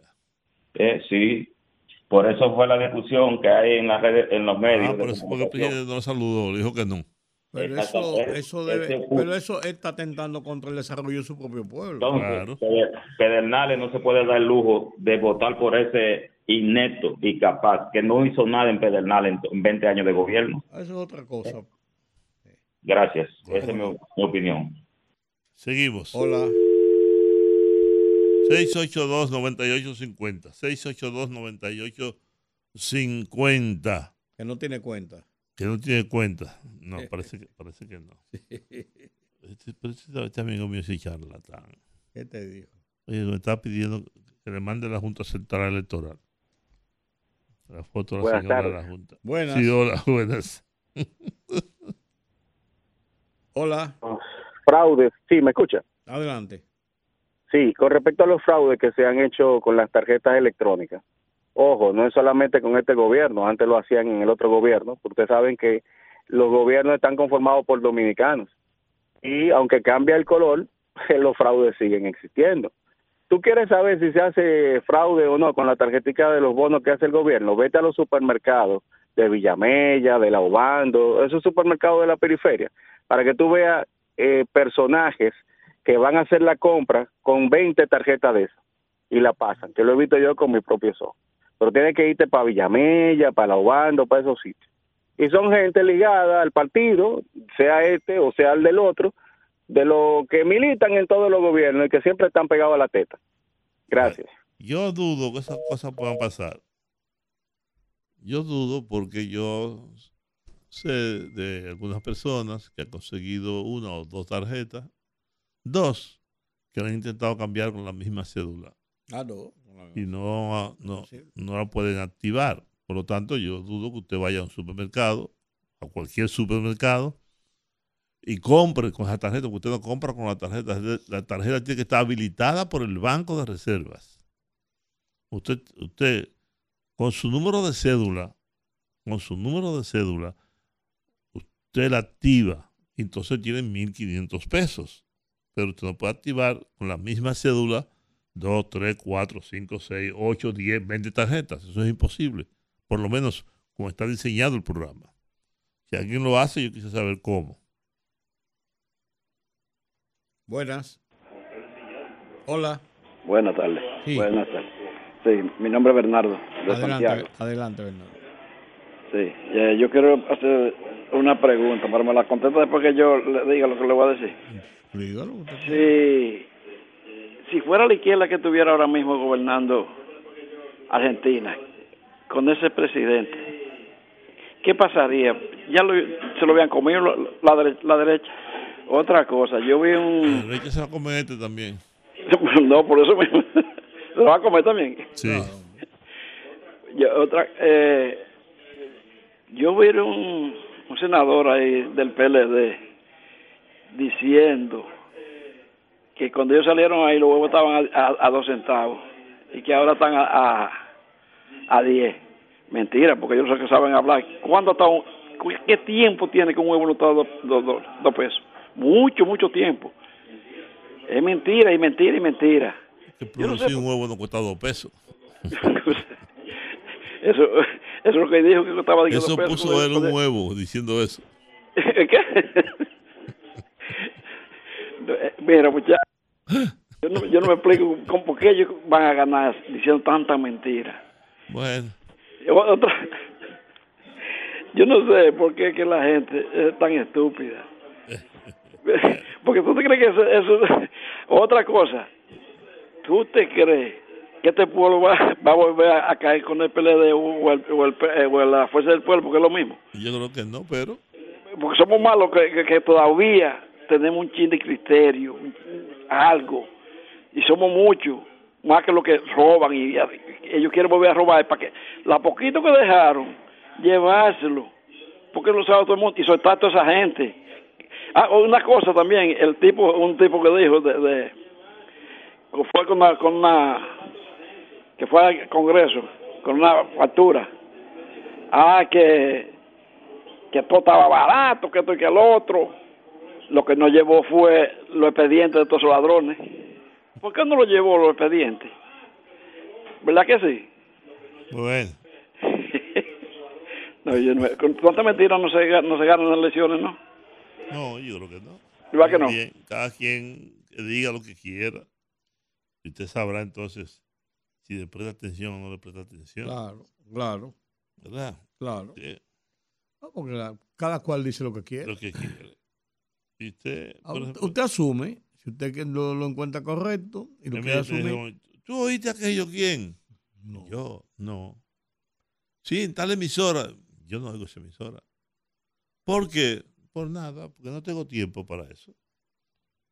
No tengo tiempo para eso. Hola, buenas. Buenas. Buenas tardes. Sí. Óigame, yo quiero eh, hacer una denuncia con relación a un bache que hay aquí en la avenida La Palmera que conecta la autopista San Isidro con la ecológica. Ok. Ahí, se forma un bache ahí de, de, de, de agua que no se seca nunca. Eso está a, a, a como a 500 metros después de la autopista San Isidro. Y no hay forma de que eso lo arreglen. Y mientras más pasan los vehículos, más, más malo se pone se lo sal ahí. Parece que hay como un agua que emana, un tubo roto, pero nadie interviene en eso, a ver si es posible que eso lo pueda resolver. Obra pública o el ayuntamiento. Oh. Debe, ser, lo- debe ser el ayuntamiento. Abinader, el presidente Luis Abinader anuncia medicamentos gratis para personas con hipertensión arterial y diabetes del régimen subsidiado. Oh, yo no soy en régimen subsidiado, ¿verdad que no? No, yo no sé qué tipo de, de ¿Eh? ARS tú tienes. No, dice, dice Abinader que eh, hipertensión y diabetes Sí, pues de- son dos de- enfermedades muy... Sí, depende del régimen que tú, del, en la Dice, para, dice régimen subsidiado. Sí, porque hay Eso contributivo. ser Senasa. Hay, sí, hay contributivo y subsidiado. Senasa es subsidiado. Senasa es subsidiado. No, Senasa lo tiene los dos. Sí, pero la mayoría, el grueso, es subsidiado porque es el, que- el que- el que el gobierno aporta. Hay una parte Ajá. que aporta el trabajador, que aporta el empleado y que aporta también eh, el, el- el Senasa en este caso. Ahí hay otra parte que es el que solamente es la contribución directa del gobierno. Claro que todas las ARS Pero bueno, es una buena medida esa. No, claro. Claro, porque la hipertensión no está cubierta eh, por muchos seguros inclusive. Por Sí, muchos yo, seguros inclusivos. pero yo gasto dinero en pastillas para la hipertensión y la diabetes. Y son caras. Y son caras, así es. Así es. Hola, buenas. Buena, feliz año nuevo. ¿Cuánto tiempo es Teófilo? ¿Cómo está usted, don Teófilo? Vamos bien. ¿Y don Giorgi, cómo le fue? No, todavía no ha llegado. Don Giorgi Ah, llega, llega mañana y estará el miércoles aquí. Y la licenciada Almanza. No está. Ah, bueno. Y vio, le mandó Ya- Jacqueline los videos de Baja Boniquito. ¿Cómo Ahí, está eso? ahí, ahí lo vi, ahí lo vi. Eso no está Video, bonito, yo ¿no? estaba esperando una canasta y ella mandó un video. Sí, pero eh, tan ya, ya, lo, ya están poniendo de acuerdo, andan visitando a la gente que vivimos fuera de Baja Boniquito y Pecado Bobo para que decirle un no, que no vamos a votar, porque son cuatro presidentes que hemos tenido y tenemos hasta carta firmada por Leonel Fernández Reina y no nos hizo el camino. Es un bache bache, lo que hay. Usted, tienen que tele- ver lo que esa gente están diciendo nunca arriba, arriba los caballos ahí. Bueno. Bueno. No está fácil esto. No está Y yo vi a Ramón Colombo hablando con, con el presidente ahorita. Ay, si Ramón Colombo se recordara de Baja Boniquito y Pecado Bobo. Ah, ¿Y dónde lo vio usted hablando? Oh, la semanal. Estaban hablando ahí eh, eh, que estaban haciendo una entrevista a, a- a un periodista de fuera y unos cuantos periodistas de aquí. La Estaba Ramón semanal Colombo ahí, le hizo unas cuantas preguntas a Ramón. Colombo. Ah, qué bueno. A la semanal. Sí, pues se, se me cuidan y seguimos hablando. ¿Cómo no? Gracias, don. Teófilo. Por cierto, un abrazo a Ramón Colombo, que está de semanal en semanal. y que donde quiera que se encuentre. Pues ya ustedes lo saben, mis amigos. Medicamentos de dos enfermedades que hay que medicarse siempre. La hipertensión y la diabetes. Para los que tienen el régimen contributivo. ¿Contributivo fue que yo dije? O subsidiado. Subsidiado. El subsidiado. Diabetes e hipertensión. Bueno, la policía de Haití está enfrentando grupos bandoleros en las calles, van varios muertos. Eso va a terminar de mala manera. Entre ellos mataron a uno de los jefes de la banda, que es a DJ, alias Macan- Macanda, de la banda 305 Trois Rivière. Fue abatido en un intercambio de disparos. Líos en las calles de Haití.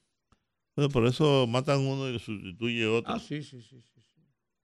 sí. Ah, sí. ¿Qué es lo que suele ocurrir con esas Yo quiero cosas? saber qué va a pasar con el, con el señor de, de los 400 Mauosó. Ujú. Tú sabes, el señor Mauosó, de los- de- del Mauosó, ese es el señor Babacú. Jean Gabriel y Jean Rafael Cantaf. Ay, Dios mío. ¿a dónde 700 años después de su muerte, Marco Polo. ¿Qué le pasó ahora? No, lo están homenajeando. Ah, yo pensaba que En había, Venecia. es que yo pensaba que había descubierto realmente que la Tierra es redonda. No, eso. Bueno, Yo- ¿Y quién pudo haber descubierto eso? Eso no había que descubrirlo. Había que Eso era muy obvio. No había que descubrirlo. Bueno, pues había la tesis de la Tierra plana. ¿eh? Había que, eso es muy obvio. Ah, solamente había que pararse en un sitio y darse cuenta y mirar alrededor. Ese es el descubrimiento más pendejo que yo me he encontrado en mi vida. Pues fue una discusión muy amplia de muchos años. Sí, pero yo, yo no entendí eso. Copérnico, Marco Polo, una discusión. No había que discutirlo. Usted se para en un lugar y mira así. Y ve la Hace circunferencia. una circunferencia. y Claro. Se da cuenta de que, de, de que es redondo. El horizonte te lo indica. Claro. Y si hay mar, con más razón. Claro. Porque te, te, te pone la línea así. Parece una Oh, piscina. El, el mar y el cielo se ven igual de azules y la distancia parece que se une. Parece que se unen. Y es verdad. Claro. Es verdad. Sí. Ese es un descubrimiento pendejo. Bueno, mis amigos, ¿sabía usted que el Tesla es el vehículo eléctrico más vendido en el mundo? Claro. Es más que más- el Tesla no, el BID. El BID. Más que el, Tesla, Tesla. El Tesla es la marca. la marca. La marca, la famosa marca, las cosas. El Moss, el grupo y las cosas. Pero el avance de la tecnología china en la producción de vehículos. de vehículos Eléctricos. Eléctricos. Es impresionante. Porque la tecnología de los vehículos eléctricos ha ido lenta, porque hay, tiene que ver la confianza de la gente, tiene que ver los niveles de capacidad de las computadoras, una serie de cosas. A mí mucha gente me dice, no, este país y el mundo todavía no está preparado para vehículos eléctricos. Pues mira que se preparen, que van a dejar de, fabricar vehículos de gasolina. ¿eh? Estuve viendo un reportaje sobre los vehículos eléctricos pequeños. Hay una competencia en Europa para no permitir que los vehículos eléctricos chinos pequeños entren en el mercado europeo, porque los europeos no pueden competir con la tecnología china.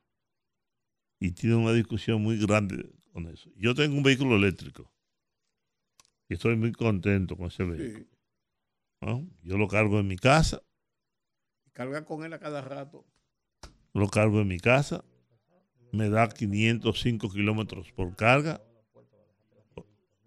505 kilómetros por carga. Yo llego en la noche, lo dejo cargando, o cada dos días, cada tres días, como yo no viajo mucho para el interior. Y la verdad que es increíble. Es el despegue que tiene ese vehículo. De cero, de cero a, a, 100 en cuatro segundos. De cero a 100 en cuatro segundos. El despegue de ese vehículo es extraordinario. Y tengo más de dos años, dos años aproximadamente, sin echar combustible fósil, sin coolant, sin esto, sin aquello y sin lo otro. Y el mantenimiento es igualmente muy económico. El último mantenimiento que yo le hice a mi vehículo fue de 6 mil pesos. Sí, porque la banda de los frenos, cosas muy Sí, sí, porque no, tiene no tiene pieza. No tiene pieza, no tiene motor, no tiene no tiene carburador, no tiene bujía, no tiene nada. Eh, si no se quema. No, ah, no, se puede inundar y no se, no, se ahoga como el de Rudy. Así que si usted puede comprar un vehículo eléctrico, los hay caros y los hay baratos. Sí, los hay de, de todos los niveles. Ya los hay de muchos precios. Mi hijo más pequeño tiene un vehículo eléctrico. Juan Luis tiene un, un Fiat 500 eléctrico. Le da creo que son 150 kilómetros por, por, carga. El mío no, el mío es una monstruosidad, 500 kilómetros por carga.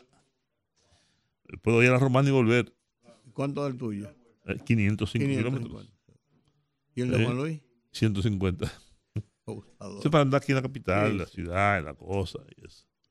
bueno. Ya, ya, eso es que el, vehículo eléctrico no es el futuro, es el presente. Pues claro. Y es una realidad además de eso. Y ahora, y pronto vendrá la batería, la batería de mi vehículo tiene una garantía entre 8 y 10 años. La garantía.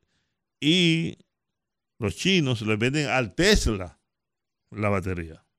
Para que usted tenga una idea. Sí, porque la generalidad de, los, de los componentes de muchos equipos, incluso de fabricación norteamericana, están compuestos por piezas de diferentes países incluso. Así es. Así es. Por ejemplo, los coreanos producen mucho de esto que tiene que ver con chip para computadoras, para, para teléfonos celulares, para muchísimas cosas, y vienen de Singapur, vienen de Malasia, vienen de... así es, Bueno, mis amigos, hemos terminado por hoy.